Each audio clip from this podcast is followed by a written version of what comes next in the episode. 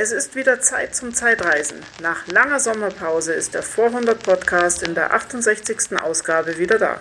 Ich bin Silke und ich freue mich. Liebe Kinder, denkt immer dran, man wächst nicht zur Schranke, man wird zur Schranke gemacht. 19. August 1917. Ein Besuch im Freibad bietet bei Höchsttemperaturen von 25 Grad eine schöne Abkühlung.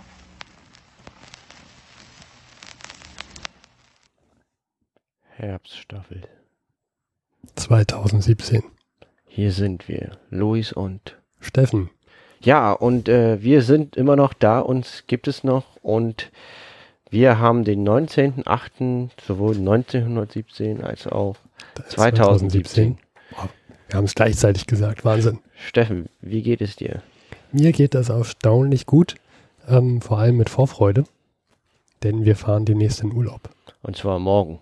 Mit anderen Podcastern. Richtig. Wir haben schon überlegt, wir werden Boote ausleihen, ob wir den vielleicht Bootcast nennen. Ja. Den Podcast, den wir dort machen. Als Fan machen. Ja. Ich rede zu viel. Nee, aber doch, das, äh, mal gucken. Ja? Wir, wir nehmen das Mikrofon mit, das wird ganz witzig. Ja. Haben uns ein schönes Haus, haben Ja. Boot, einen See gemietet und so. Wollen wir erstmal anstoßen hier zur Herbststaffel, zu Beginn der Herbststaffel? Ja, finde ich auch. Prost, Luis. Prost.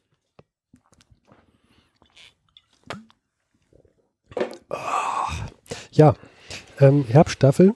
Wollen wir sagen, Luis, wie ist denn erstmal diese Folge gegliedert? Ja, äh, wir fangen an mit Hausmeisterthemen, begrenzt auf zwei Minuten durch Steffens geliebte Eieruhr. Ja, ich liebkose meine Eierkur äh, Eieruhr jede Nacht. Er liebt seine Eieruhr denn zwei Minuten, weil Podcaster reden gerne über sich selber und deswegen begrenzen wir uns da zeitlich. Ja, und danach fangen wir auch schon direkt an, über die Themen zu reden, die etwas mit dem zu tun haben, was vor 100 Jahren passiert ist. Mhm. Und dann reden die noch über zwei Objekte aus Papier. Dann nimmt man ein Buch Meine Güte. Also eine Buchbesprechung heute. für zwei Bücher. Wollen wir gleich mit den Hausmeisterthemen anfangen? Bitte Steil, stelle deine Ich stelle meine Eier Eieruhr. Und das mache ich so genau auf zwei Minuten. Genauer geht's gar nicht. äh, hat ein Euro gekostet. Ja. Man stelle sich vor, wie genau diese Uhr ist. Ja, sehr genau. Okay, ähm, ja, im Sommer, wir hatten zwei Meter Folgen. Wer die gehört hat, hat sicherlich schon viel mitbekommen, was passiert ist. Wir hatten ein Hörertreffen.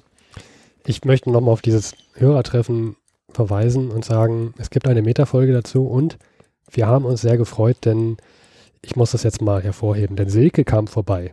Und das ist eine Besonderheit, denn Silke kommt eigentlich aus Süddeutschland Genau. Und sie war auf einmal überraschend da, ohne uns was zu sagen. Das haben, wir sehr gefeiert. Genau, Silke habt ihr gerade am Anfang der Folge gehört und äh, die Person hinter der Stimme war beim Hörertreffen. Da haben wir uns sehr, sehr gefreut. Ja. Das war schön. Nochmal danke, Silke. Und du durftest auf ihrem Elektrofahrrad fahren, Ja, genau. Silke hat ein schönes Elektrofahrrad. auf den Tempelhofer Feld. Das war ganz witzig auf dem Tempelhofer Feld dann mit einem Elektrofahrrad und ich habe dann auf höchste Stufe gestellt und bin dann da rumgefahren. Genau. Ich habe ihn nur äh, jubelnd die ganze Zeit gehört, wie er da rumfuhr. Das war schön. Dann ähm, haben wir, ich möchte es auch nochmal erwähnen, eine neue Seite und ein neues Logo. Das hat uns die Melanie Hauke gemacht. Vielen Dank nochmal an dieser Stelle. Ähm, ich bin sehr zufrieden mit dieser Seite. Ich auch. Ich auch unsere. ja, aber ich war mit der Seite davor nicht zufrieden. Das war auch unsere. Ja. Auch nicht mit dem Logo. Das fand ich scheußlich, ehrlich gesagt. Ich hätte noch äh, einen Witz, Steffen, zum Besten zu geben. Oh Gott, du hast, mir, du hast mir in dieser Woche schon zwei Witze erzählt. Ich fand sie beide furchtbar, aber erzähle. Ich glaube, das ist einer davon. Und zwar, äh, kennst du den? Ruf mal am Flughafen Warschau an wegen dem Pollenflugverkehr. Hm.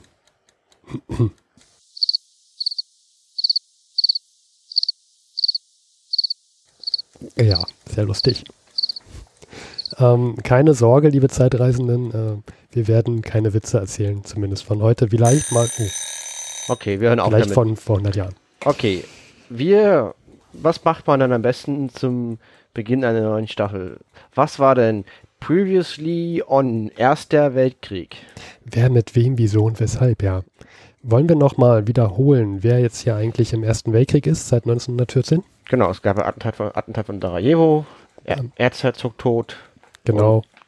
Und dann äh, Juli-Krise und schließlich August dann die ersten, die im Ersten Weltkrieg waren. Marneschlacht, Wettlauf zum Meer und so weiter und so weiter. Wir haben hier große zwei Parteien, einmal die Mittelmächte, einmal die Entente. Seiten der Mittelmächte haben wir das Deutsche Reich, Österreich, Ungarn, das Osmanische Reich und Bulgarien. Und auf Seiten der Entente haben wir Großbritannien, Frankreich, Russland, Rumänien, Italien, USA, Griechenland seit Juni 1917. Darauf werden wir auch nochmal zur Gelegenheit eingehen. Hm. Und noch viele weitere sonstige Staate, Staaten, weil vor allem durch den Eintritt der USA sind viele kleinere Staaten wie in der Karibik und in Ja. Südamerika Ja, ja. in den Krieg aus, gegen Deutschland eingetreten. Ja.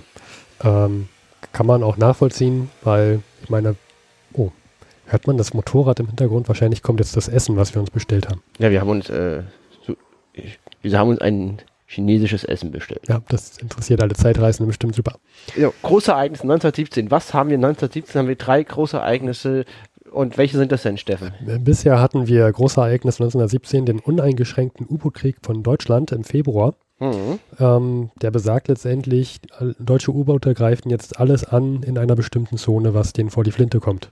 Richtig, wird ohne Vorwarnung versenkt.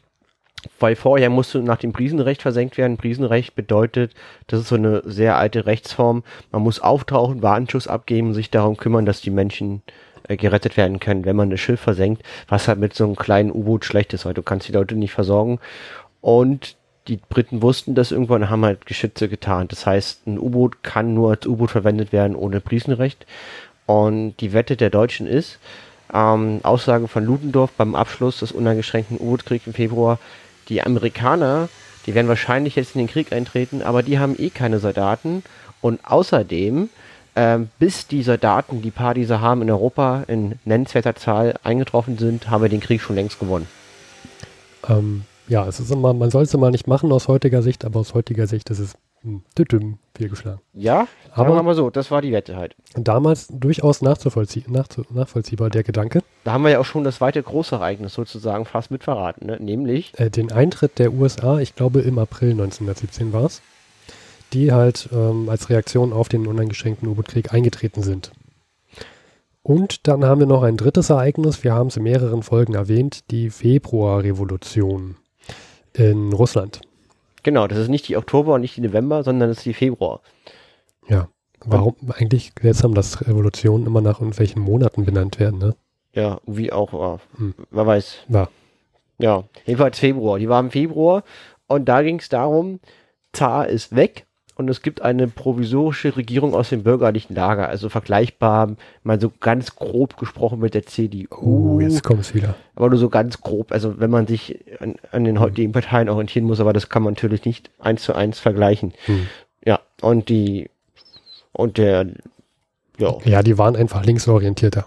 genau, es gibt noch ein Hm. zweites Parlament, der Bolschewiki, aber da ist auch der Lenin, aber das, das ist alles eine Geschichte für einen anderen Tag. Ja, ist, ist, ist, Lenin ist auch, glaube ich, gerade wieder auf der Flucht, weil die Bolschewiki, da gibt es jetzt gerade so einen kleinen Bürgerkrieg zurzeit in Aber- Russland. Aber genau, also die, jeweils die provisorische Regierung ist sozusagen an der Macht, aber wir können gleich schon verraten, es gibt noch weitere 37 verschiedene Republiken in Russland, die eine eigene Gesetze und eine eigene Fassung haben. Gleichzeitig gibt es schon Gegen, Gegengeneräle und Gegenkämpfe. Das, das ist das Essen. Und damit sind wir zurück. Wir haben jetzt ein, eine Lieferung bekommen mit Essen und sind jetzt voll mit Essen. Ja, genau. War, Muss man nicht nochmal machen. war, war, war, war die, die Erwartungshaltung wurde nicht erfüllt.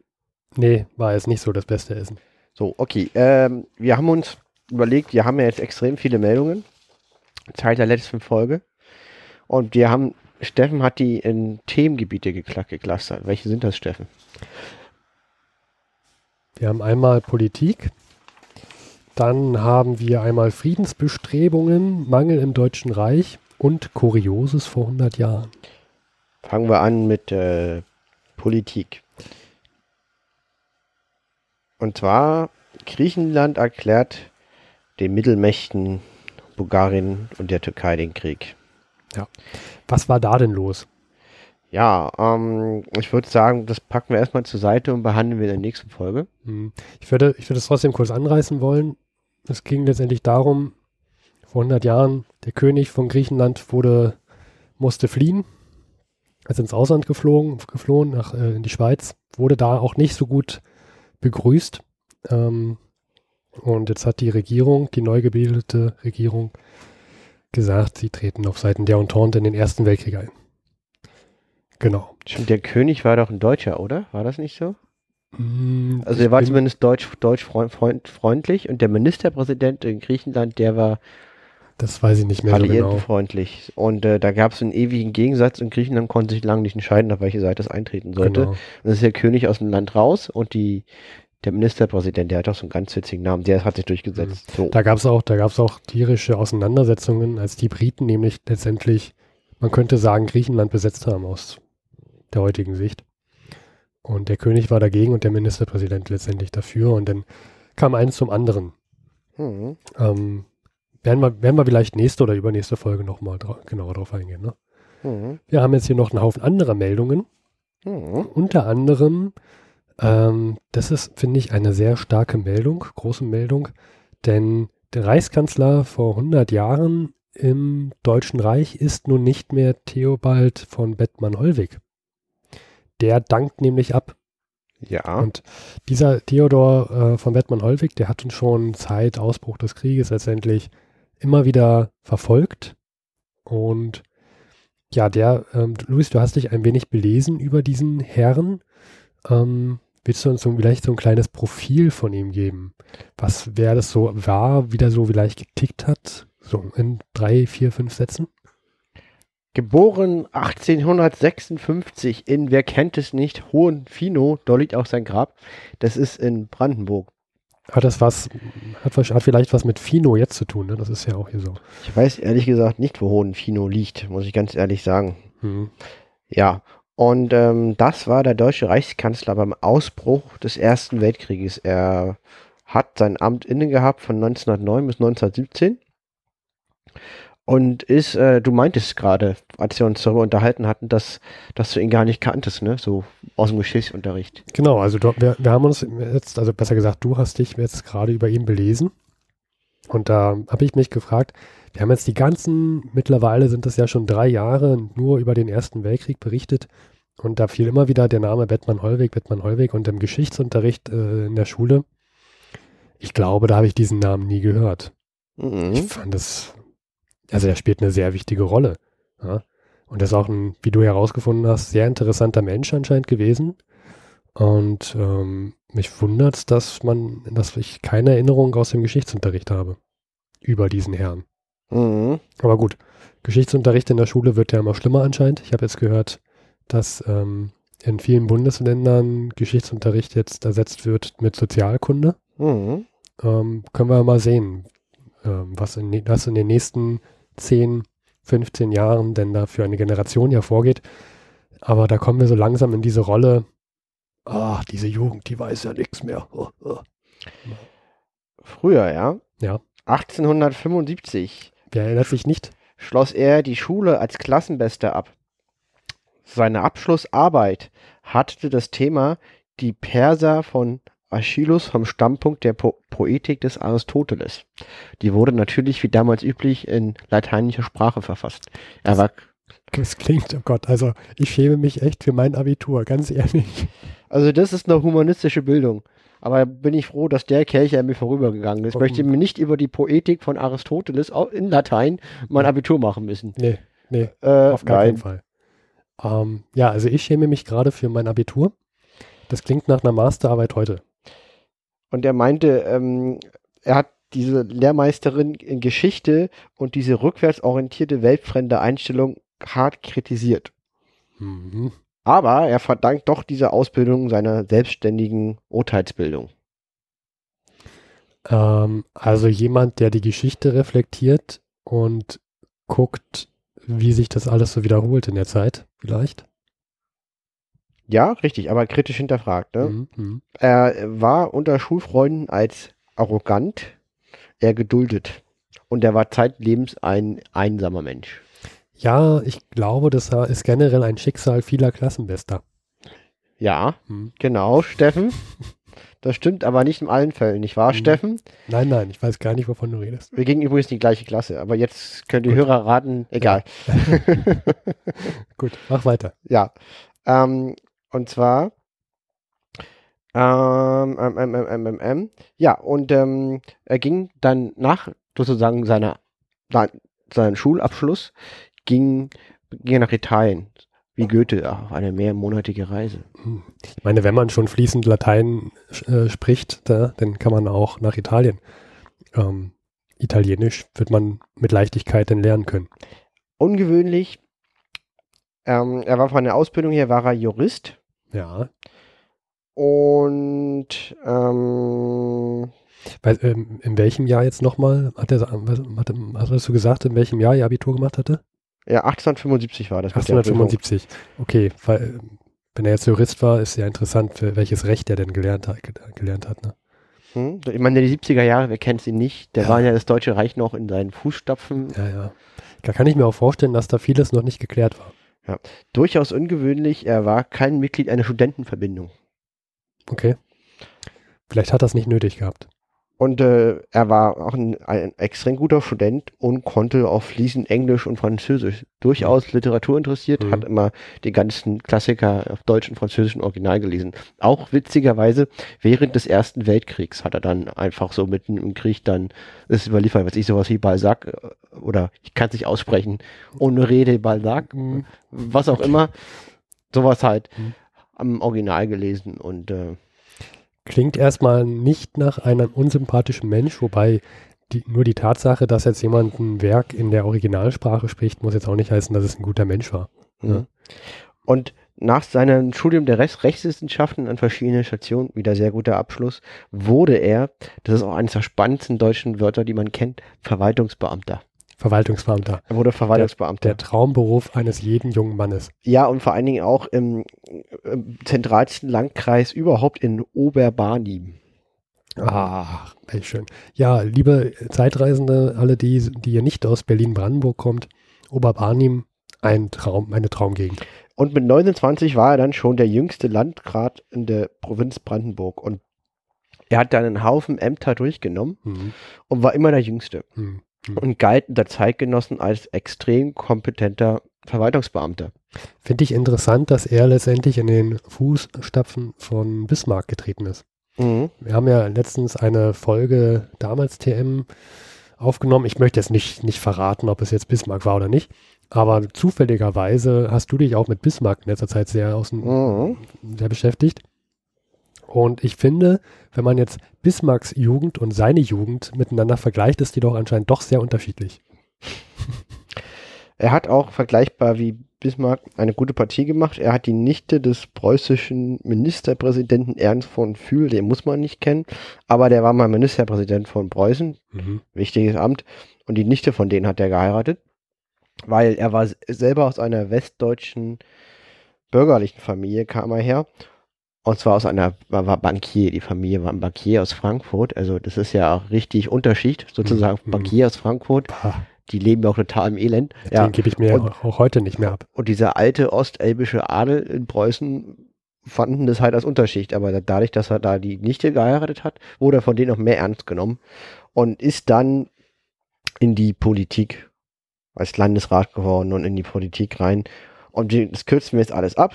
Ja, aber war halt dann 1909 war er dann, ab 1909 war er Reichskanzler. Gut, und der ist jetzt sozusagen abgetreten, ne?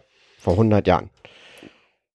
Und ähm, jetzt möchte ich nochmal sagen, also vielleicht nochmal zum als Schluss über den, diesen Menschen, der, der galt als sehr angenehm und der hatte viele extrem vernünftige Ansichten und hat wirklich ernsthaft bemüht, den Frieden zu erhalten für, für viele Jahre lang.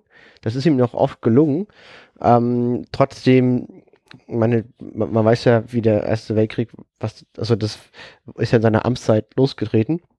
Und er hat das Gefühl beschrieben, wie das Gefühl eines Ertrinkenden, als das alles losging. Mhm. Und ähm, er hat natürlich auch nicht, nicht immer alles richtig gemacht. Er war auch mal eine Zeit lang etwas größenwahnsinnig, wie alle anderen Zeitgenossen auch, Ja, wie auch Thomas Mann oder so, die waren ja auch total patriotistisch und alles. Ähm, obwohl er, als der Erste Weltkrieg aus losging, nicht so euphorisch war, sondern er war sehr, sehr depr deprimiert, weil er wusste, dass das, das spricht ehrlich gesagt für ihn. Ja.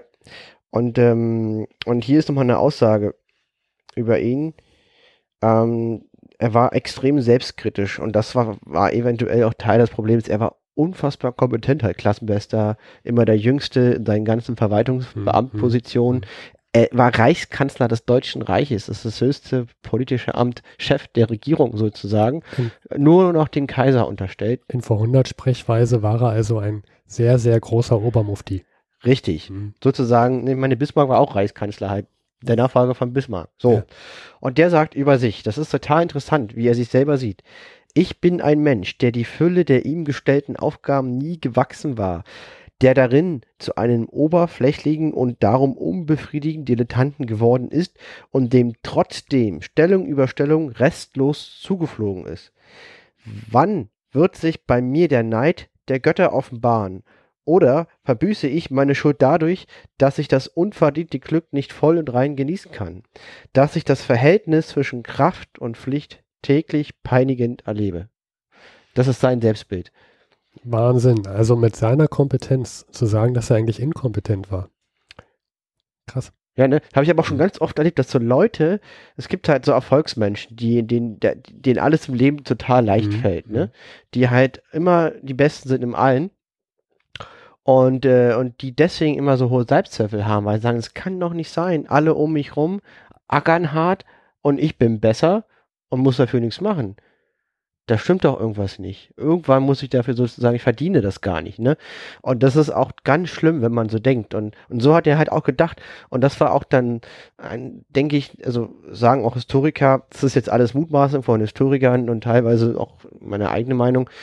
Das ist dann, als finde ich, für das Amt schwierig, weil er hat zum Beispiel sich dem einfachen Soldaten an der Front unterlegen gefühlt, weil der hält ja seinen Kopf hin und muss vielleicht sterben fürs Land Mhm. und er sitzt ja nur im Reichstag und hält Reden.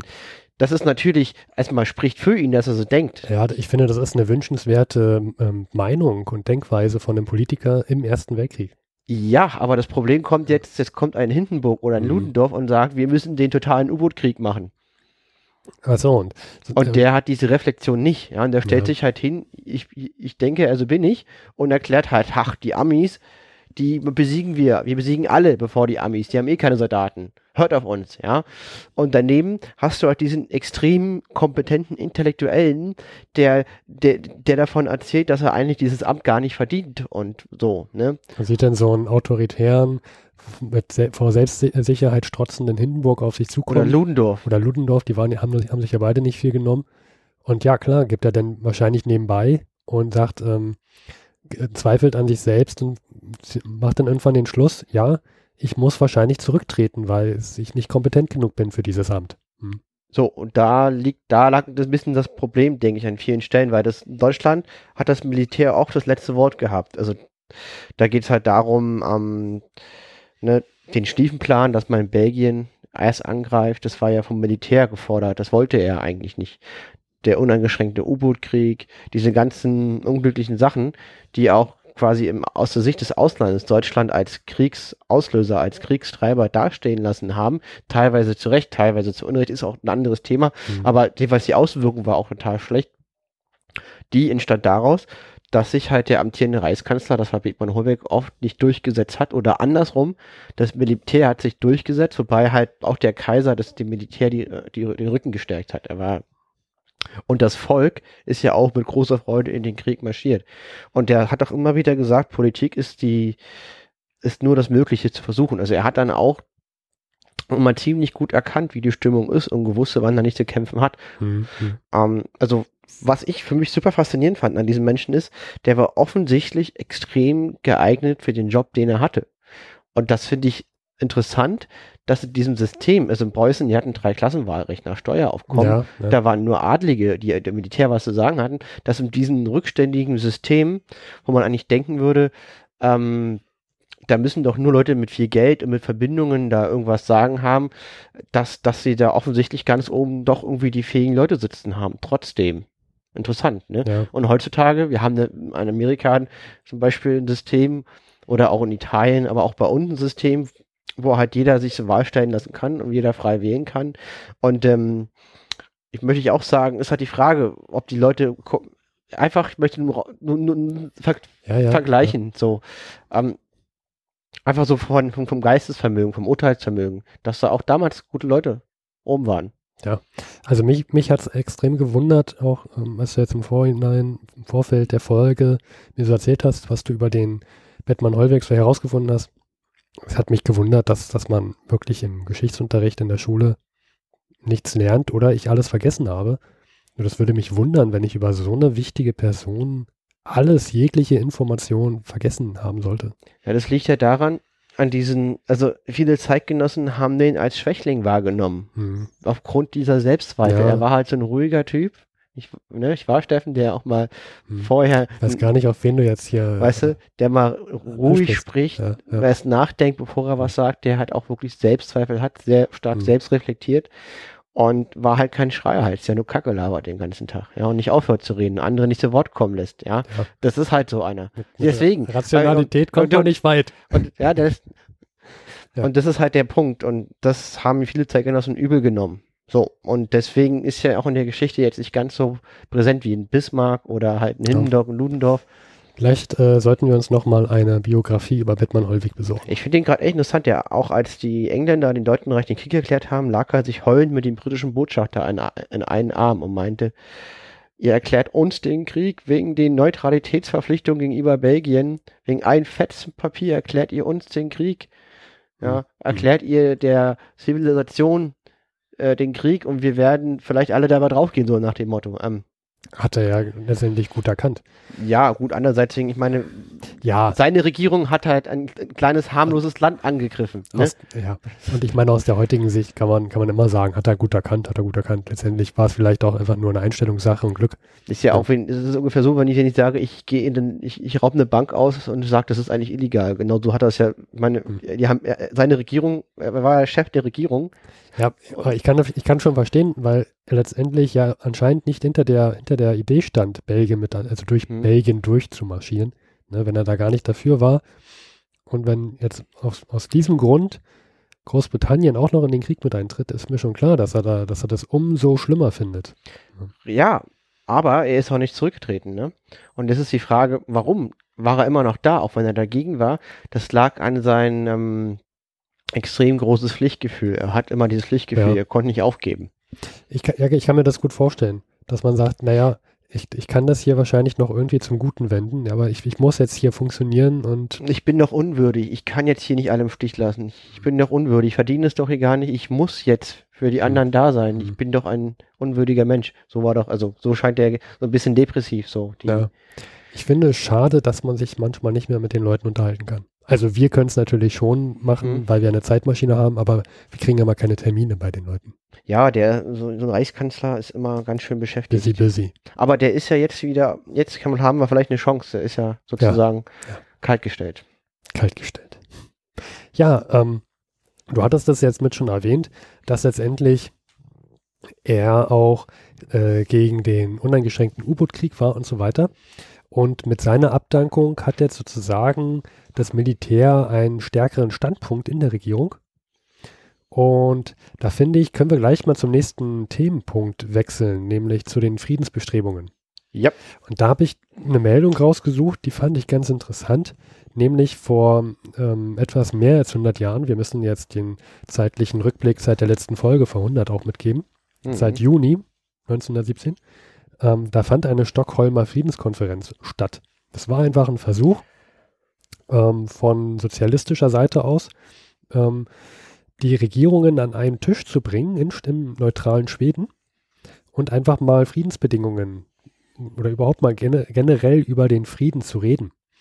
Und was ich jetzt nicht erwartet hätte, war, dass jetzt die Sozialisten aus ähm, Deutschland und Österreich, Ungarn tatsächlich zu der Friedenskonferenz hineiern durften, aber die alliierten Mächte, England, Frankreich und auch Russland, den, ähm, und auch die USA, muss man auch sagen, sowie Italien, Mhm. gesagt haben, ähm, was, ihr wollt dahin? Nee, ähm, das dürft ihr nicht. Also die haben es ihr verboten, ihren Abgeordneten verboten, äh, zu dieser Friedenskonferenz hinzufahren, haben den teilweise nicht mal die Pässe ausgestellt. Mhm. Fand ich eine interessante Sache, dass, ähm, also warum man jemanden verbietet, zu einer Friedenskonferenz hinzureisen. Das ist, finde ich, für diese Zeit äh, eine extrem krass, also extrem wichtige Meldung, die mir zeigt, wie so die, die Regierungen damals getickt haben. Na, das Problem war, das sind ja Sozialdemokraten. Ja. Daran, Klar. darum ging's. Und ähm, die waren halt nicht beliebt bei der Regierung. Also, ich, also ich, ich, in unserem letzten Jahr hat Bethmann Hohlweg zum ersten Mal im Reichskanzleramt als Reichskanzler ein SPD-Funktionär in der Geschichte Deutschlands bei sich offiziell empfangen, obwohl die schon seit über 50 Jahren am Reichstag sitzen als Fraktion. Mhm. Die, die, ähm, die Sozialisten, die dorthin fuhren von Deutsch, vom Deutschen Reich, waren jetzt auch nicht gerade die regierungsnahen Sozialisten. Da gab es ja ähm, viele Absplitterungen. Genau, die hatten gerade in der SPD einen schwer, schweren Kampf mit, unter, innerhalb ihrer Flügel für die Partei, die Mhm. den Burgfrieden, den auch wieder Bethmann Hohlweg hatte, den Burgfrieden, also der Parteien in, im Reichstag, dass sie die Regierung für den Krieg unterstützen, solange der Krieg ist und keine Generalstreiks ausrufen. Ähm, da gab es einen Kampf in der SPD zwischen die, die für den Ja. Krieg waren und gegen den Krieg. Da hat sich dann auch, glaube ich, die, wie hieß die USPD rausgegliedert? Das wäre das. Ah, da gab es eine Printfolge, hört euch die an. Wir, wir werden die nochmal verlinken. Ja, aber fand ich sehr interessant, also dass Regierungen ähm, sozialistische Vertreter daran hindert, zu einer Friedenskonferenz in einem neutralen Land teil, also dass sie verhindert, dort teilzunehmen. In, fand ich höchst interessant. Ähm, wer sich auch noch mit den Friedensbewegungen, Bestrebungen mit einmischt, ist auch der Papst. Ähm, der hatte sich noch vor dem Rücktritt von Bettmann Hollweg an ihn gewendet und sich sogar als Friedensvermittler zur Verfügung bestellt. Ähm, ich habe mich gefragt, angenommen, äh, wir sind jetzt 100 Jahre später und wir würden uns jetzt wieder, würden uns jetzt im Dritten Weltkrieg so befinden. Angenommen, der wäre jetzt nicht gleich nach drei Tagen aufgrund von Atomwaffen vorbei. Hätte der Papst heute noch so eine starke Stellung eigentlich, dass er, dass er sich mit einer, mit einem, sagen wir mal, mit Angela Merkel treffen würde und ernsthaft darüber reden könnte, bei den Friedensbedingungen mitzuverhandeln? Das glaube ich gar nicht. Finde ich auch höchst interessant. So wie so, wie so vor 100 Jahren noch so die Kirche noch letztendlich noch so ein Einflussfaktor war. Ja, aber da, warum nicht, ne? Also, Hm. klar, waren Also- zumindest alle, alle beteiligten Nationen waren Christen, Hm. Auch wenn nur ein Bruchteil Katholiken. Ja, warum nicht? Ja, also so viel zu den Friedensbestrebungen. Ähm, ich fand, das so mit die wichtigsten Meldungen. So viel gab es denn da auch nicht vor 100 Jahren. Aber ähm, ja, für die Deutschen, die werben natürlich gerade aktiv um Frieden, weil Rumänien ist ja gefallen. Das heißt, das Pendel ist gerade wieder in, mal in Richtung Mittelmächte. Zum, nochmal, nochmal zur Wiederholung, Rumänien ist auf Seiten der Entente gewesen. Genau. Das heißt, die Rumänien ist ja in den Krieg eingetreten, das Pendel war auf der Seite der Entente und alle haben gedacht, oh je, das wird aus Sicht der Mittelmächte schwierig. Die Entente hat sich gefreut, eine Nation mehr, über eine halbe Million Soldaten, schlagartig mehr. Und dieses Land wurde innerhalb von wenigen Wochen er erobert von den Mittelmächten. Und jetzt sind die Ressourcen des Landes sozusagen für die Mittelmächte zu- zur Verfügung.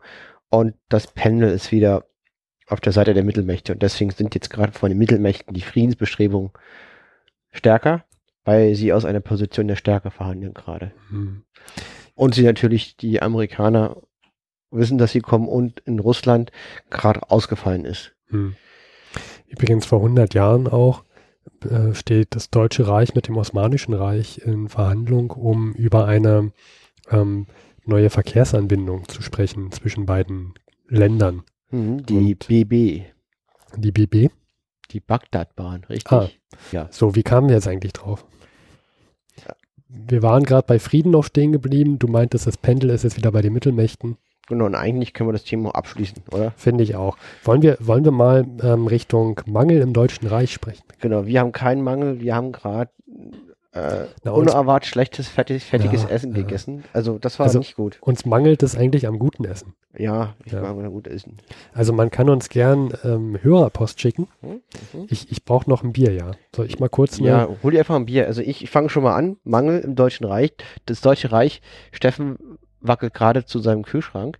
Ähm, das Deutsche Reich hat zum einen Arbeitskräftemangel, denn auf sechs offene Stellen gibt es einen Arbeitslosen, weil ist ja klar, Millionen deutscher Männer und sind an der Front, aber auch ähm, Frauen auch, die dann die Soldaten versorgen, unter anderem. Außerdem wird Deutschland blockiert durch die Seeblockade. Es gab jetzt den Winter von 1916 und 1917, den Steckrübenwinter. Äh, Prost, Luis. Schön, dass wir über, über Mangelernährung reden und äh, mit Bier anprosten. 100 Jahre später. Und ähm, ja, zum Beispiel die Glocke am, am Kölner Dom, die Kaiserglocke, ist eine der schwersten der Welt und die wird auch eingeschmolzen. Es gibt eine Reichsbekleidungsstelle, die eine Wiederherstellungswerkstatt eingerichtet hat. Ja. Wiederherstellungswerkstatt. Auch ein, Ein- schönes Wort, ja? Ein schönes Wort. Um von der Bevölkerung abgelieferte Altkleidung zu verwerten. Ich fand ja, also eine meiner Lieblingsmeldungen ist ja die vom 26.06. Und das ist das schönste Wort der Sendung. Ja, und zwar der Deutsche Kriegsausschuss für Sauerkraut. Ja, es gibt also vor 100 Jahren einen deutschen Kriegsausschuss für Sauerkraut. Ohne Scheiß jetzt, den gibt es wirklich. Also den denken wir uns nicht aus. Es gibt den Deutschen Kriegsausschuss für Sauerkraut. Und der genehmigt die Verarbeitung von Frühweißkohl zu Sauerkraut. Und jetzt steht hier in der Meldung, was allgemein überrascht, was allgemein überrascht, denn für eine Vorratshaltung sind auch die Kohlsorten zu knapp. Ich finde es einfach grandios, dass so eine Meldung auftaucht. Dass der Deutsche Kriegsausschuss für Sauerkraut etwas beschließt und dass das auch noch allgemein überrascht. Wahnsinn. Es gibt auch eine Kriegsgesellschaft für Obstkonserven und Marmelade. Ohne Scheiß. Es gibt eine Gesellschaft für Obstkonserven und Marmelade. Und die macht eine sehr ähm, altruistische Feststellung. Die wäre, Sie untersagt die Herstellung von Pflaumenmus, Pflaumenmus und Obstkraut, da das frische Obst dringend für die Vitaminversorgung der Soldaten und Kinder benötigt wird. Ja, da ähm, bin ich froh, dass ich immer noch eine liebevolle Oma hat, die mir in den Zeiten wahrscheinlich aus ihrem Schrebergarten trotzdem noch Pflaumenmus-Marmelade herstellen würde. Frischer Pflaumenmus ist was Feines. Ja. Ähm, Luis, du hast mal in Düsseldorf gewohnt, stimmt's? Ja, Und da waren vor 100 Jahren, gab es Protestkundgebungen und zahlreiche Plünderungen, weil dort nämlich das, die Lebensmittelknappheit stark zunahm. Ähm, also vor 100 Jahren möchte man vielleicht nicht in Düsseldorf gelebt haben. generell, ja, gut, ja, ja. Ähm, hast, äh, äh, du hast einen Roboter zu Hause, Luisa, Richtig. Ich Ja. Hm. habe einen Staubsaugerroboter namens Deng. namens wie? Deng. Ach stimmt, das hast du mir schon mal erzählt. Das war irgendein Politiker, ne? Ja, Deng Xiaoping, der Nachfolger von Mao, ein ewiger Präsident in China. Okay. Ähm, ja, wer kennt ihn nicht? Aber vor 100 Jahren hätte, hätten, haben ja keine Roboter zu Hause sauber gemacht, sondern da hatte man Dienstmädchen. Und ähm, die deutsche Regierung, die ruft jetzt allen Familien auf, diese Dienstmädchen vom Lande ähm, zum Ernteeinsatz nach Hause zu schicken. Denn die werden alle gebraucht, damit dann auch wieder möglichst viel geerntet werden kann ne? und äh, möglichst viel Nahrung auch an die Front und auch zu Hause geschickt werden kann. Mehr Arbeitskräfte. Mehr Arbeitskräfte durch die Dienstmädchen vom Lande. Nee, die auch ja auf dem Lande sind, weil sie vorher in der Stadt waren. Nee, ich lese die Meldung so, die ein Dienstmädchen vom Lande beschäftigten. Korrekt. Und dadurch wieder zu Hause auch für die Ernte helfen Genau, können. genau. Ja.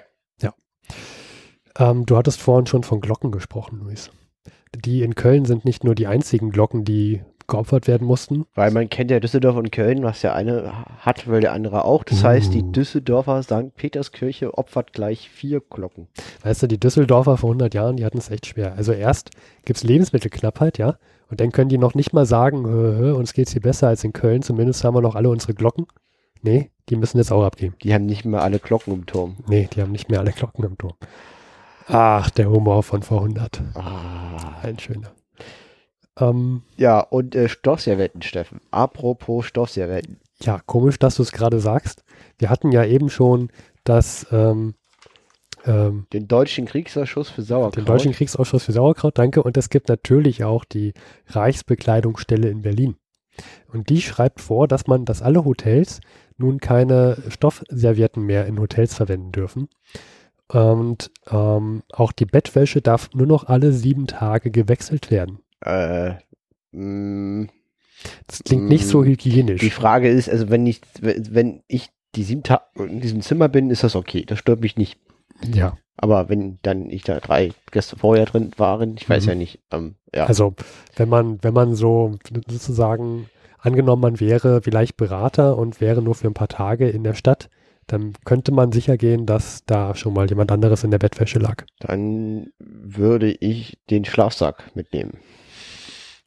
Hm. Ja, ich weiß gar nicht, Weiß vor nicht, 100 wen du meinst, aber ich würde einen Schlafsack mitnehmen.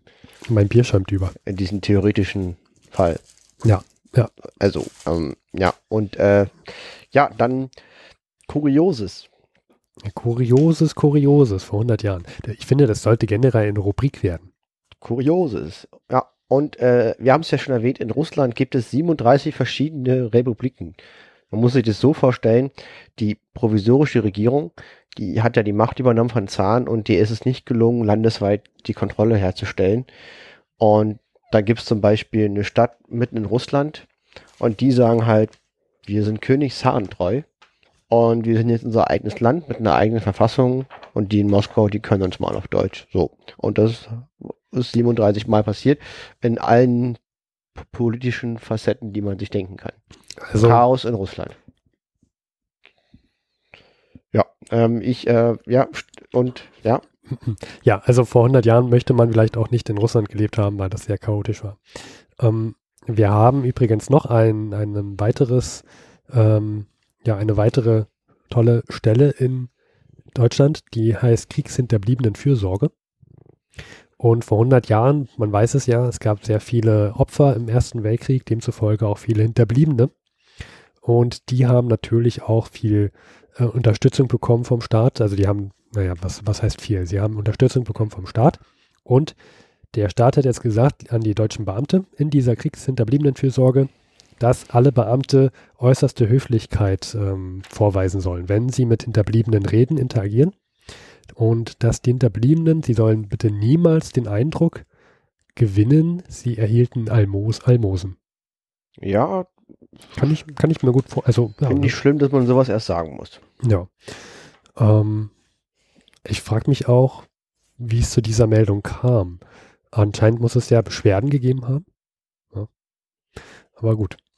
Dann, Vielleicht- Vielleicht, entschuldige, noch so kurz zu dem Punkt. Vielleicht, wenn man so generell sieht, ne, also Mhm. das, das ist gerade, die Lebensmittel sind gerade knapp und ähm, alles wird gerade sehr knapp in Deutschland und dann kommt halt, dann bist du Beamter in dieser kriegshinterbliebenen Fürsorge und dann kommt da tagtäglich irgendeine Familie und ähm, kriegt von dir irgendwelche Lebensmittelkarten. Kann mir schon vorstellen, dass man dann vielleicht irgendwann so verbittert ist und äh, denen das vielleicht pappig, pampig rübergibt, diese Lebensmittelkarten. Ja. Äh, ja, du wolltest noch weiter was erzählen? ja, äh, ist- nix ist erniedrigender als Almosen, finde ich. Gerade als stolzer Mensch, der gerade noch gesund war. Hm. Ähm, so, und dann Achtung, Besitzer von reinrassigen Hunden. Habt ihr Schäferhunde, Rottweiler und Dobermänner, dann sind diese für den Kriegsdienst zur Verfügung zu stellen. Und das sagt die deutsche Reichsregierung. Wir wissen nicht genau, warum, weshalb, wieso man nur reinrassige Hunde braucht und nicht irgendwelche anderen. Äh, aber so war das damals. Würden wir jetzt uns mehr so in den 30er Jahren befinden, dann äh, hätte man jetzt hier äh, gewisse ähm, Bemerkungen machen können bezüglich reinrassiger deutscher Hunde. Kommen wir zur nächsten Meldung. Sagen wir mal so, das hätte zum Kontext gepasst. Ja, das hätte zum Kontext gepasst. Ähm, kommen wir zur nächsten Meldung, die ich finde sehr kurios ist. Und zwar wurde da erwähnt, dass es eine britische Zeitungsmeldung gab, die ein, ähm, die über ein eine, über, über, die über eine bürokratische Fehlleistung berichtet hatte. Und zwar kennen wir ja alle die Suezfront, die britische. Äh, Suezfront, entschuldige. Also das ist nach Ägypten, Suezkanal und äh, Palästina war osmanisch. Ne? Also Jerusalem, der ganze Mittlere Osten, auch mit dem Irak, dem heutigen Irak, ist osmanisches Reich, Ja, also Mittelmächte. Und Ägypten mit dem Suezkanal, strategisch wichtig, wichtig, wichtig, ist britisch. So. Die osmanischen, also die Türken haben versucht, den Suezkanal einzunehmen, ist gescheitert. Und jetzt äh, kämpfen sich gerade die britischen Truppen in der Offensive den Mittleren Osten hoch und sind gerade so in der Ecke Jerusalem unterwegs und prügeln sich. Und wenn man sich dieses Gebiet, wo sie sich da gerade prügeln, vorstellt, dann sind da, also das ist letztendlich das nur Sand. Da ist überall Sand, Sand, Sand, Wüste und Sand und nichts als Sand, vielleicht noch ein Kamel oder so. Und äh, es gab jetzt diese bürokratische Großleistung oder auch Fehlleistung. Weil ne, ein Kraftwagen, wenn der Feuer fängt, was hilft? Sand. Man kann ihn löschen. Das Feuer von einem Kraftwagen kann man löschen, indem man Sand auf ihn schüttet. Und was macht so ein Bürokrat, weil ihm auffällt, dass die Kraftwagen im Nahen Osten keinen Sand haben? Also, Also mit sich führen und ausgestattet sind mit Sand. also dass das quasi in den offiziellen Listen nicht aufgeführt ist, Hm. dieser Sand. Man schickt tonnenweise Sand nach Ägypten. Das Die Engländer schicken Sand nach Ägypten zum Feuerlöschen. äh, Mitten im Ersten Weltkrieg. ja, super, großartig. Ähm, ja, äh, Das ist, äh, komm, Luis, da stoßen wir nochmal drauf ja, an. das ist äh, äh, hervorragend. Ähm, das ist, das ist, äh, das ist gut. Fast so gut wie in Warschau anrufen. Ja, ja, das ist noch besser. Ja. Hm. Gut, also so viel zu Kuriositäten heute vor 100 Jahren. Haben wir nochmal eine schöne Meldung gehabt. Wir kommen jetzt, ähm, Zum Totholz. Jetzt kommen wir zur Verhundert Totholz-Rubrik. ja, äh, Luis, was hast du denn da? Äh, ein Buch. Und ähm, ja, ein Buch. Es ist ein sehr dickes Buch. Ja, ist ein sehr dickes Buch. Und zwar ist es ein Tagebuch. Wer schreibt denn so ein dickes Tagebuch? Ja, das ist nicht nur ein, also das ist, würde ich sagen, der Typ heißt Harry Graf Kessler, aber das ist nur der, das sechste Band von, meine ich, neun. Und die sind alle so dick. Ja, also das, was ich hier gerade habe, das sechste Band, das deckt zwei Jahre ab. Und zwar von 1916 bis 1918 und das hat äh, 900 Seiten. Und das willst du jetzt vorlesen. Nein, natürlich nicht. Okay, also du hast jetzt ein Band, es ist sehr dick und hat äh, zwei Jahre von einem Harry Graf Kessler. Wer ist denn dieser Harry Graf Kessler? So, der war ein in Frankreich, in England aufgewachsener deutscher Kunstsammler, Mäzen, Schriftsteller, Publizist, Pazifist und Diplomat. Okay, Moment, Moment, das muss man jetzt mal sacken lassen. Also das war ein Deutscher, der aber in Frankreich und England aufgewachsen ist. Richtig, also das mit den Sacken lassen, das ist bei den Typen immer so. Das ist alles immer so ein bisschen kompliziert, ja. Und der ist Diplomat gewesen, Pazifist und noch vieles mehr. Ja, Kunstsammler, er war Kunstliebhaber, Mäzen, er war reich, reiche Familie, Schriftsteller, also diese, diese Tagebücher sind bedeutende Zeiterzeugnisse, Publizist, er hat raus, heraus Sachen ausgegeben, er war Pazifist, aber noch nicht an der Stelle, über die wir jetzt gerade reden, Okay. und Diplomat. Und ähm, ähm, ein sehr interessanter Mensch. Und er war auch schwul. Davon ist aber in seinen Tagebüchern nicht die Rede. Äh, die sind null persönlich. Also er schreibt nie über persönliche Dinge, sondern nur das, was er, was er so politisch erlebt gerade. also er schreibt sozusagen ein Tagebuch, bewusst, damit andere Generationen es lesen. Ja, das ist ganz klar für die Nachwelt geschrieben und persönliche Sachen sind total rausgelassen. Das ähm, kann man auch zwischen den Zeilen immer gar nicht lesen. Man, man sieht, man liest immer nur das Datum, wo es gerade war und er ist extrem viel gereist, auch im, im Krieg.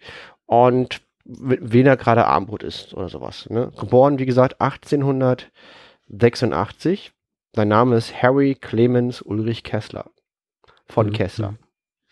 Und ähm, hast du jetzt schon das gesamte Buch durchgelesen? Nein, ich habe nur gelesen an der Stelle bis, bis vor 100 Jahren natürlich. Also ich habe dann gelesen, das Buch geht 1916 los und ich habe an der Stelle gelesen bis zum 18. August. Und äh, willst du uns daraus etwas vorlesen? Genau, ähm, wer, also die Idee ist, den, das, was Harry Graf Kessler so vor 100 Jahren erlebt, das simultan mitzuerleben. Deswegen habe ich mir dieses Buch gekauft. Das ist so ein, ein Samt eingebunden mit so großen goldenen Buchstaben. Das macht sich sehr gut in deinem Bücherregal. Ja, ja, habe auch meine Kreditkarte ein bisschen ange, angekokelt beim Kaufen für das Teil. Und äh, ja, wir versuchen mal, und das ist jetzt die Idee, weil ich finde den Typen extrem interessant. Der, der ist super vernetzt. Der hat eigentlich sehr, sehr viele berühmte Persönlichkeiten erlebt. Der hat zum Beispiel auch Bismarck getroffen. Wir haben in der Bismarck-Folge, die noch rauskommt, haben wir auch äh, Harry Graf Kessler zitiert. Sein Eindruck über Bismarck, der ist auch sehr gut in die Beschreibung von anderen Personen. Er hat auch Einstein getroffen, unter anderem und tausend andere. Auch in der Folge über, über Kunst, die wir mal mit, ähm, Daniela Isost. ja, genau. Der Künstler Georg Grosch, der wurde von Harry Graf Kessler vom Frontdienst befreit, sozusagen, Hm. unter Vorwänden. Ja, äh, Luis, du hast mir schon ein, seit, seit Monaten erzählst du mir schon, dass du Harry Graf Kesslers Tagebuch lesen willst. Jetzt Ja, ich du das immer bei mir in den letzten Wochen. wirklich gekauft und gelesen. Bin immer nach Hannover gefahren auf die Arbeit ja, und äh, aus Berlin und habe immer dieses riesenfette Buch damit geschleppt und immer mal Harry Graf Kessler gelesen. Und, und liebe Zeitreisende, also der Luis hat mir in den letzten Monaten schon gesagt, ah, hier Harry Graf Kessler hat den schon getroffen, hat den schon getroffen und den Bismarck und den Einstein und den noch. Ja, genau. Das ist Wahnsinn. Ja, und ähm, jetzt fangen wir einfach an. Wo war er denn vor 100 Jahren? Er war in der Schweiz. Die Was- vor 100 Jahren neutral war. Genau, was sehr interessant ist über diesen Typen, also der war ein Kosmopolit, der ist, der war, der, der war in Europa zu Hause, Westeuropa, und hat sich aber, was total interessant ist, auch heutzutage kaum nachvollziehbar, war ein überzeugter Europäer, würde man denken, hochgebildet, spricht mehrere Sprachen äh, perfekt. Also ich habe jetzt von Ihnen hier englische, französische Briefe gefunden, was auch total toll ist an dieser Ausga Ausgabe. Super. Hm. Ähm, äh, fremde Sprachen, also sagen wir mal so, Spanisch, Französisch und Englisch haben sie nicht übersetzt. Der schreibt auch einfach mal Englisch oder Französisch oder Hm. Spanisch an Also irgendjemand. Spanisch könnte ich dir vielleicht noch übersetzen. und Englisch kriege ich auch hin. Ja, Französisch so ein bisschen Hm. drei Jahre Schu Schule Französisch. Hm. Und der redet halt über Kunsttheorie oder sowas. Also hättest du jetzt ein Abitur wie der Bettmann Hollweg gemacht, dann würdest du es natürlich fließend lesen können. Ja, der, ja, der war, der war auch Lateiner jedenfalls. Und der, ähm, und dieses Tagebuch ist halt die ungekürzte Ausgabe und die setzen halt voraus, dass man vier Sprachen äh, lesen kann. Ja. Ähm, also der autonomale über 100 Hörer oder Zeitreisende kann das wunderbar verstehen. Aber alle anderen Sprachen, falls da doch mal eine andere Sprache vorkommt, wie zum Beispiel Russisch oder sowas, das wird dann doch gnädigerweise übersetzt. Ja, jedenfalls, ähm, wir fangen an. Er ist in, in der Schweiz und ähm, rate mal, was sein Job ist. Er ist ähm, Verwaltungsbeamter. Nein, er hat einen richtig tollen Job. Sein Er Job ist es, also er, hat, er war die ersten zwei Jahre im Krieg, von 1914 bis 1916. Mhm. Sein Kriegserlebnis sind äh, ist zweigeteilt und diesen Band haben wir jetzt nicht, weil wir sind ja genau 100 Jahre tagesaktuell zurück, ist ja klar.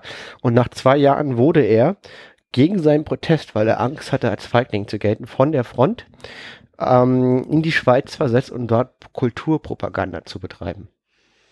Würde ich, würde ich aber lieber machen, wenn, also wenn ich jetzt eh so mich mit Kunst auskennen würde, dann würde ich das lieber machen, als an der Front zu kämpfen.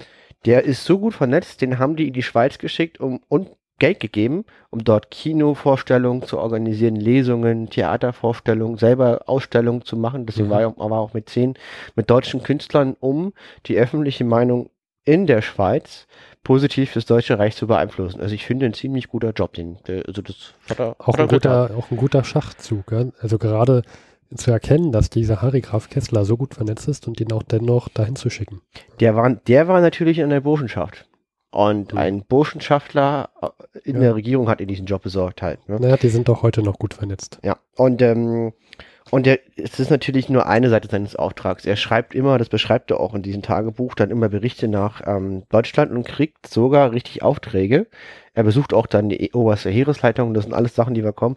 Und er kriegt dann auch regelrecht Aufträge, ähm, Kontakte zu Franzosen zu suchen, um, oder um halt über mögliche Friedenssachen, über he- heikle Themen wie Elsass-Lothringen zu sprechen. Ja. Das wird auch als Weg genutzt, um Kontakt ins feindliche Ausland wahrzunehmen für die Deutschen. Ja, warum nicht? Ne? Wenn man so, man, so jemanden hat, Weil der kann halt die Sprachen, der kennt die auch alle persönlich. der, der weiß auch, wie man sich dort kulturell zu verhalten hat. Der ist halt perfekt vernetzt, ist halt nicht dieses typisch poltrige Preuße, sondern ein extrem kultureller Mensch. Und ja, das ist sein Job. Und ähm, er ist im Hotel Bellevue in Bern. Das ist sehr oft, das ist ein Tummelplatz von Spionen. Und ähm, ich habe hier einen Bericht von einer amerikanischen Frauenrechtlerin, die da auch da war. Und die meinte halt, die Schweiz, es war eine der interessantesten Plätze, ist wieder nicht übersetzt, also ich ähm, war eine der interessantesten Plätze im Krieg. Äh, besonders dieses Hotel, wo auch der Kessler sehr aktiv war. Ähm, denn hier waren alle Diplomaten der kriegsführenden Nation und es war total in Mode sozusagen, äh, immer zu flüstern über die einfachsten Sache und so ganz verschwörerisch rumzugucken, ja. Und, und dann zu gucken, ob jemand versucht zuzuhören, was man gerade sagt. Also, also wie so in so einem ganz schlechten Agentenfilm. Und, ähm, und auf der anderen Seite war es total in Mode, irgendwas richtig Lautes zu sagen, was man den Feind hören lassen wollte. Hm. Ne? Übrigens, äh, Lenin war, war auch vor der Februarrevolution in Bern. Ja, also der war halt auch da und äh, ich weiß gar nicht, ob er den auch getroffen hat, das müsste ich nochmal recherchieren. Bestimmt. Ähm, und die meinte halt auch, fierce battles wage on neutral grounds. Also Hm. schwere Kämpfe wurden auch in neutralen. Ja klar, das Spionagegeschäft ist ein, ähm, ist ein sehr interessantes Geschäft in der Zeit wahrscheinlich gewesen. Was erzählt er denn noch so? Ähm, Ich, sehe, hab- du hast dir da was unterstrichen. Ne, ich habe jetzt nur, genau, also ich habe jetzt noch was unterstrichen, zwar das ist aus der Einleitung des Buches. Die Kosten der Kulturpropaganda werden selbstbewusst und großzügig auf eine Million Mark veranschlagt, die auch, man staunt es aus heutiger Sicht, anstandslos genehmigt wurden. Das ist viel Geld damals vor 100 Jahren gewesen. Viel, viel Geld. Ähm, man sagt so Monatseinkommen eines Arbeiters vor dem Krieg, eines Hafenarbeiters so um die 70, 70 ähm, Mark. Ja, und ähm, aufgrund seiner Kontakte gelingt es ihm, viele Berühmtheiten der damaligen Konzert- und Bühnenwelt in die Schweiz zu holen. Im November 16 der Dirigent Arthur Nikic, ähm, dann ein Gastspiel von Max Reinhardt. Ich kenne die jetzt alle ehrlich gesagt nicht Ich, so. mu- ich muss sagen, also kulturmäßig bin ich da überhaupt nicht, überhaupt nicht auf dem Laufenden. Vielleicht, wenn ein Zeitreisender sich das hier mit anhört und weiß, und weiß ja, das waren die Über Oberkunstmuftis von damals, dann ähm, bitte schreiben. Ja. Richard Strauss hat er auch eingeladen Ja, zu das sagt Auftritten. mir was. Und ähm, er hat einen Plan für die Verbreitung des deutschen Buches im Auslande. Ähm, Okay, also also er hat da sehr viele Leute, sehr viele Stars sozusagen, die High Society eingeladen, dorthin zu kommen. mhm. Und ähm, schreibt er denn auch, was die denn dort gemacht haben oder schreibt er einfach nur, er hat sie dorthin eingeladen? Ja, die, genau das mit den Kunst, das ist eher Eigenverantwortung. Seine, äh, sein zweites Aufgabenfeld ist, ähm, über seine zahllosen internationalen Kontakte aus ganz Europa ähm, informelle Kontakte zu den Kriegsgegnern zu knüpfen, vor allem voran Frankreich. Und die, die Rolle hat er auch selbstbewusst angenommen. Also der hatte doch ziemlich Selbstzweifel. Der Typ ist ehrlich gesagt manchmal stinkarrogant. Ja, das merkt man von dem, was er so schreibt. Also Er hält sich schon für was Besseres. Er hat, äh, ich, ich habe auch das Gefühl, er kann was, aber der ist nicht wie Bethmann Hohlweg, also der zweifelt nicht. ich wollte äh, gerade sagen, ja. Der zweifelt nicht. Der äh, hält sich selbst für den allergrößten Oberkönig überhaupt. Man muss dazu sagen, er kann viel. Ma manchmal macht ihn das aber nicht so sympathisch. Ja. Und ähm, Also, also wenn ich, wenn ich jetzt an seiner Stelle wäre und ich würde jetzt so viele Leute kennen und ich kann mir auch vorstellen, dass, dass ihm, also warum schreibt man denn sonst ein Tagebuch, was, was bitte auch von Generationen später gelesen werden soll? Da muss man ja auch sich selbst sicher sein und wissen, dass die Leute, mit denen man hier interagiert, dass das Geschichtspersonen sind. Pe- Pe- Personen, besondere Personen der Geschichte. Mhm. Klar, dass man da arrogant wird. Und ähm, wenn er, er reist regelmäßig nach Berlin. Wenn er dann in Be Berlin ist, dann berichtet er bei Arthur Zimmermann persönlich. Zimmermann Depesche, Hm. Staatssekretär, also der Außenminister des Deutschen Reiches in Persona, der das mit dieser Depesche versaut hat, wo er der mexikanischen Mexiko, Regierung von Mexiko versucht hat, gegen USA auf, aufzuwiegeln. Ich, ich glaube, der kriegt übrigens vor 100 Jahren, kriegt der Zimmermann, ähm, Entschuldigung für die Ausdrucksweise, ordentlich eins auf die Eier. Ja, und, äh, genau. Und ich möchte dir jetzt gleich ähm, äh, den persönlichen Eindruck von Harry Graf Kessler über Arthur Zimmermann, den damaligen deutschen Außenminister, wiedergeben. Bitte. Ähm, und zwar, er ging halt hin, weil er hatte, er hatte, er hatte seine Meinung über die eine eventuelle Autonomie von Elsass-Lothringen quasi äh, nach, nach, in die Schweiz geschickt, weil das ist ja ein Zankapfel für einen möglichen Frieden. Und ähm, genau, ich zitiere. Ich sah ihn zum ersten Mal als Staatssekretär. Nix vom Aristokraten oder Junker. Gutes Bürgertum. Ein Überburschenschafter. Breit, groß, blond, rotes, grob geschnittenes Gesicht mit Schmissen. Energisch, vielleicht hauptsächlich Raubein, ziemlich unkompliziert, simpleste. Ein bürgerliches Raubein, Raubein, etwa im Stil der Bourgeois von Sternheim. Nicht sehr intelligent, aber schlau. Operiert mit geringen intellektuellen Mitteln geschickt. Er ist im Mittelpunkt des Weltkrieges imposanter, lauter, aber vielleicht hohler als Jago. Jedenfalls repräsent repräsentativer, denn er vertritt sehr gut diejenigen, um die sich der Weltkrieg, Weltkrieg dreht. Den Typus des rücksichtslosen, fleißigsten deutschen Bürgertums, des deutschen Gewerbetreibenden, Techniker, mittleren Beamten. So.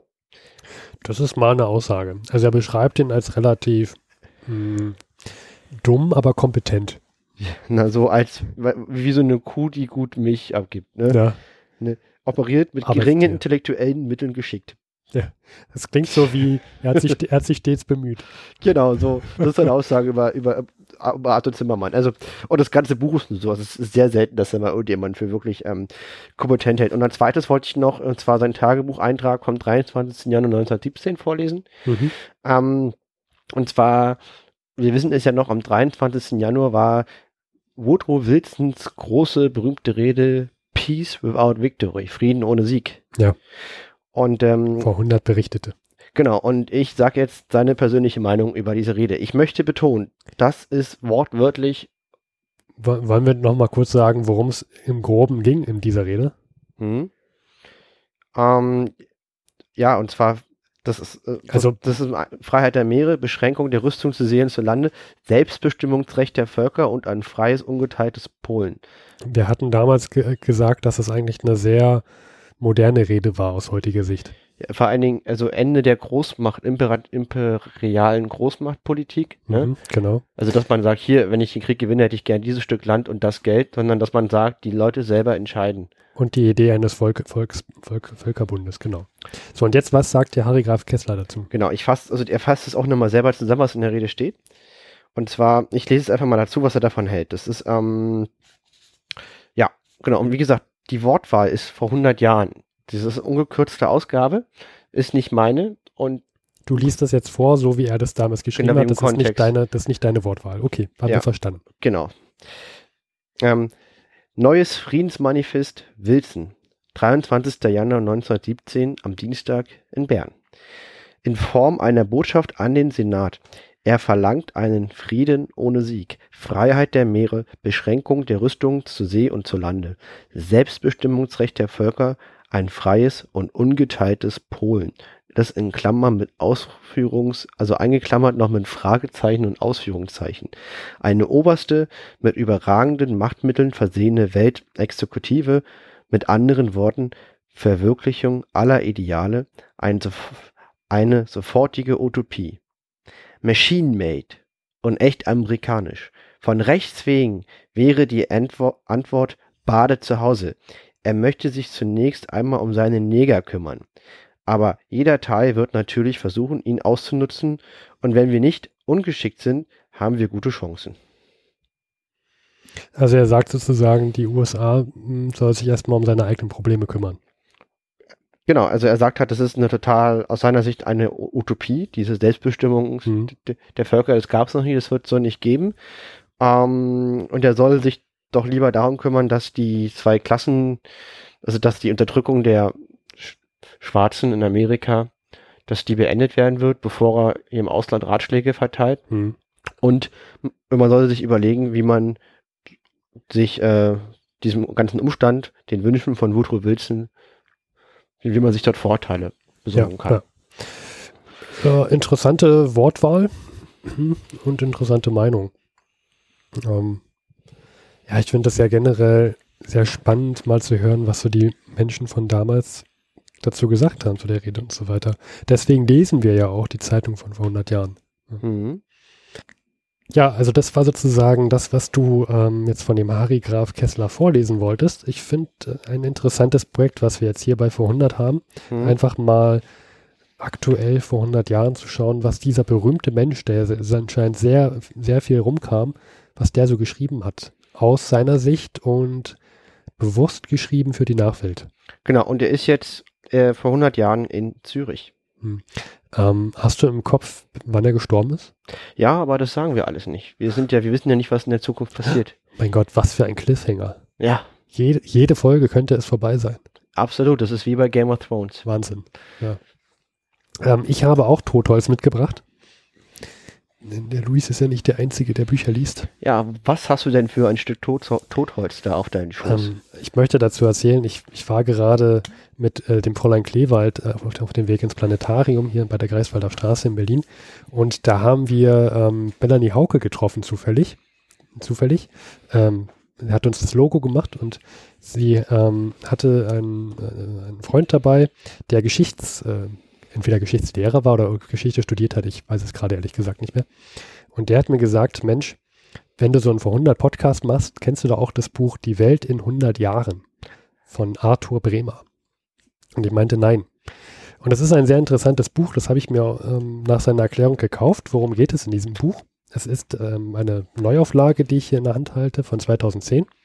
Und dieses Buch ähm, wurde ursprünglich geschrieben 1909 und 1910. Und zwar hat dieser Journalist Arthur Bremer verschiedene Experten befragt, ähm, wie sie sich die Welt in 100 Jahren vorstellen, also äh, 2009, 2010.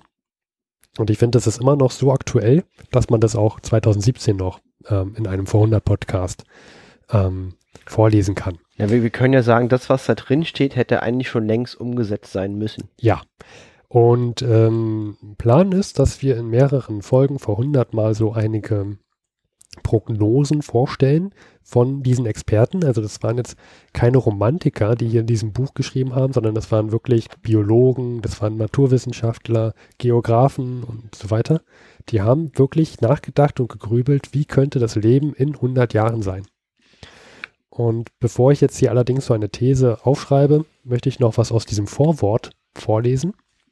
Und zwar wird hier ähm, aus heutiger Sicht noch erzählt, was so generell ähm, andere Autoren geschrieben haben, wie die sich so die Zukunft vorgestellt haben und auch was für Ängste die hatten, teilweise vor 100 Jahren und ein paar Zerkratze. Also die Stelle ist nicht Teil des eigentlichen Buchs, sondern nee. aus, nur aus dem Vorwort. Mhm. Die ist aber, die fanden wir beide doch auf jeden Fall erwähnenswert, weil das ja auch jemand geschrieben hat vor 100 Jahren, wie es jetzt aussehen müsste. Ja. Ähm, und zwar es regnet gerade draußen, ne? Das ist nicht das Rauschen hier am Mikro. Es regnet draußen, Wahnsinn. Ähm, genau, und zwar, ähm, ich, es werden hier verschiedene Themen angesprochen in diesem Vorwort, was die Leute auch so damals für Prognosen gemacht haben, unter anderem auch die Emanzipationsbewegung. Und im Jahre 1900 in der Zeitschrift Das neue Jahrhundert hat jemand ähm, Folgendes geschrieben. Offensichtlich war es ein Mann. Ich zitiere auch, das ist nicht meine Wortwahl.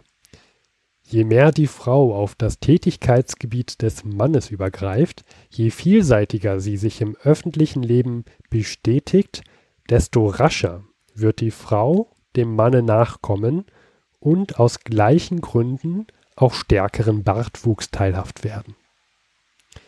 Heute sollen schon 10% der Frauen stärkeren Bartwuchs zeigen. Dieser Prozentsatz wird sich konsequent steigern und in freilich noch sehr ferner Zukunft wird der Bart nicht mehr das Attribut des Mannes sein. So, das hat diese Person im Jahre 1900 geschrieben. Also warte mal, also du sagst mir, dass die Vorhersage von vor 100 Jahren ist. Vor 117 Jahren sozusagen. Das in 100 Jahren, also vor 17 Jahren, das ist 2000, genau, also das, das ist zu der Jahrtausendwende, die Frauen Bärte haben.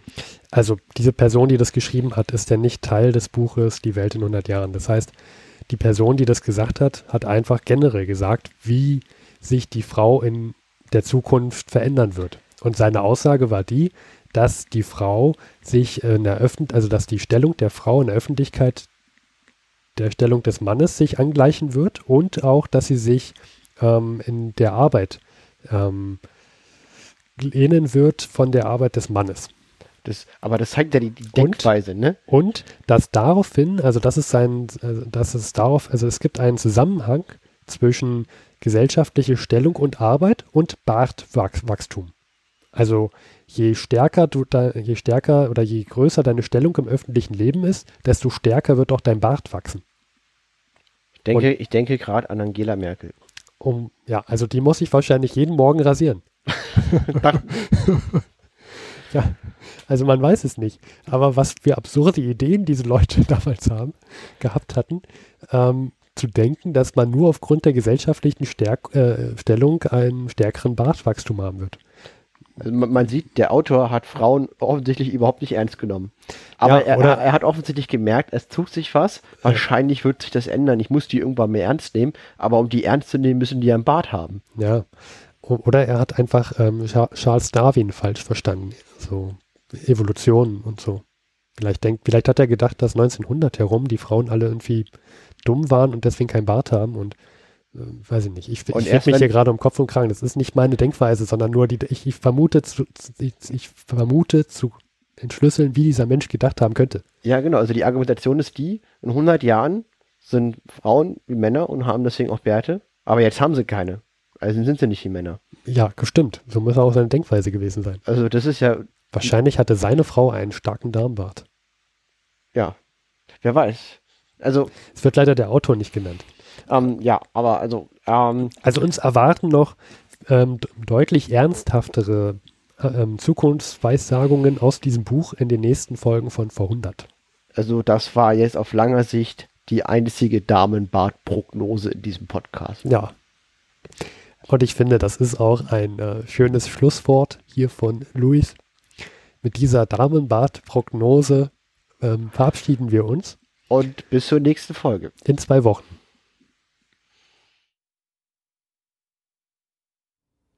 Und zum Schluss sind wir nochmal Luis und Steffen, danke fürs Zuhören. Wenn euch die Folge gefallen hat oder auch nicht gefallen hat, könnt ihr uns einen großen Gefallen tun. Ruft uns doch bitte an unter der 030 814 55339. das ist unser Anrufbeantworter. Da gehen wir nicht persönlich ran. Ihr könnt uns dort eine Nachricht hinterlassen.